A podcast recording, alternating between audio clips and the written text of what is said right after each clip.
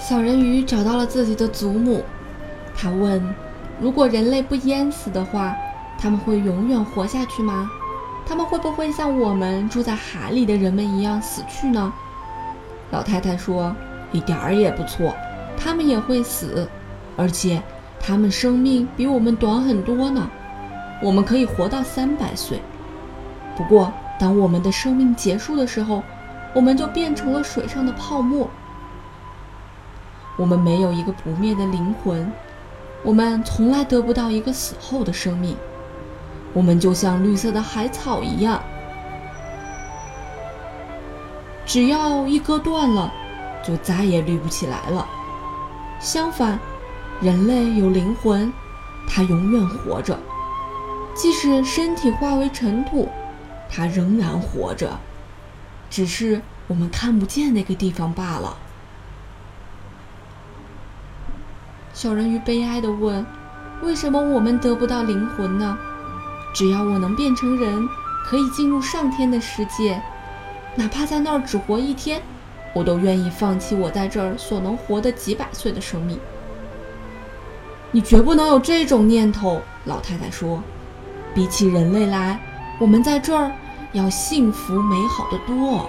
小人鱼叹了一口气，悲哀地望着自己的鱼尾巴。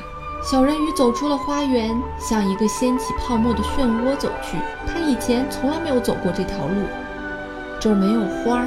也没有海草。小人鱼在这片森林里面停下脚步，他非常的惊慌。他来到一块黏糊糊的空地，这儿有一只又大又肥的水蛇在翻动着，露出它淡黄色、极丑无比的肚皮。海的巫婆就正坐在那儿，用他的嘴喂一只癞蛤蟆。我知道你是来求什么的，你是一个傻东西。不过，我美丽的公主，我还是会让你达到你的目的，因为这件事将会给你一个悲惨的结局。你想要去掉你的鱼尾，变成人类一样行走，好让那个王子爱上你，因而也得到一个不灭的灵魂，是吗？你来的正是时候。明天太阳出来以后，我就没办法帮你了。只有再等待一年，所以我给你一副药，你将它喝去，在太阳出来以前，赶快游向陆地，你就坐在海滩上，那时你的尾巴就可以分成两半儿，变成人类所谓的漂亮的腿了。可是这可是很痛的哦，就好像有一把尖刀砍进你的身体，你能忍受住这个痛苦吗？小人鱼颤抖的声音说：“我，我可以。”巫婆又说：“可是你要记住，你一旦获得了人形，就再也变不成人鱼了，也就再也无法回到你姐姐或者爸爸的皇宫里来了。同时，假如你得不到王子的爱情，”你也不会得到一个不灭的灵魂了，明白了吗？但是我要你给我酬劳，在海底，你的声音最美丽了。无疑，你想用这个声音去迷住他，可是这个声音你得交给我，否则你就变不成人。小人鱼说：“如果你把我的声音拿去了，那我还剩下什么呢？”巫婆回答说：“你还有美丽的身材呀。”你还有轻盈的舞步和富有表情的眼睛呀！好了，这是你的药，你可以走了。小人鱼变成了人形，他穿上丝绸和细纱做的贵重的衣服。他可是这儿最美丽的人，虽然他是一个哑巴，不能唱歌，不能讲话，可是她还是美丽无比。她在美妙的音乐声中跳起优雅的舞步。从来没有人跳过这样优雅的舞步，大家都看得入了迷，而王子也在其中。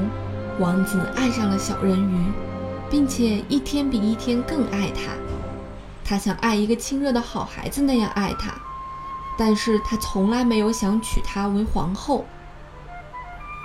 然而，小人鱼必须做他的妻子，才能有不灭的灵魂，否则他就会变成海上的泡沫。突然有一天，王子对人鱼说：“我得去旅行一趟，我要去看一位美丽的公主，这是我父母的命令。”于是，王子吻了小人鱼鲜红的嘴唇，抚摸着她的长头发，把她的头贴到了他的心上。王子带着邻国的公主回到了皇宫。他说：“就是你，当我像一具死尸躺在海岸上的时候，是你救活了我。”于是，他把这位羞答答的新娘紧紧地抱在自己怀里。小人鱼心碎极了。因为他知道，在王子举行婚礼后的头一个早晨，他就会变成海上的泡沫。小人鱼来到船上，现在海面非常安静。他把他洁白的手臂搭在船舷上，向东方凝望。这时，他看到他的姐姐们从波涛当中涌现了出来，可是她们非常的苍白，美丽的长发。也不在空中飘荡了，因为它已经被剪掉了。我们把头发交给了巫婆，希望她能帮助你，使你今后不至于灭亡。他给了我们一把刀子，拿去吧。你得把它插进王子的心里去。当他的热血流到你的脚上的时候，你的双脚将会又连在一起，成为一条鱼尾。那么你就可以恢复人鱼的原形了。你就可以来到水里，变成一条人鱼了。快去吧！小人鱼来到了王子身边，他看到了美丽的新娘把头枕在王子的怀里睡着了。刀子在小人鱼手里发抖。正在这个时候，他把这个刀子远远地向浪花里扔去。浪花发出一道红光，好像有许多血滴溅出来了一样。他再一次把他模糊的视线投向王子，然后他就从船上跳到了海里。他觉得他的身躯在这里将会融化成泡沫。然而，小人鱼并没有融化成泡沫，他获得了永恒的灵魂，因为他获得了凡人的爱情。天空的女儿也没有永恒的灵魂。不过，他们可以通过善良的行为而创造出一个灵魂。小人鱼忍受了痛苦，坚持了下去。他已经来到了精灵的世界了。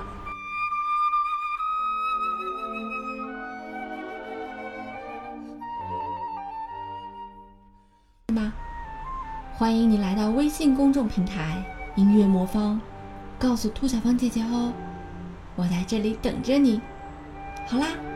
晚安啦。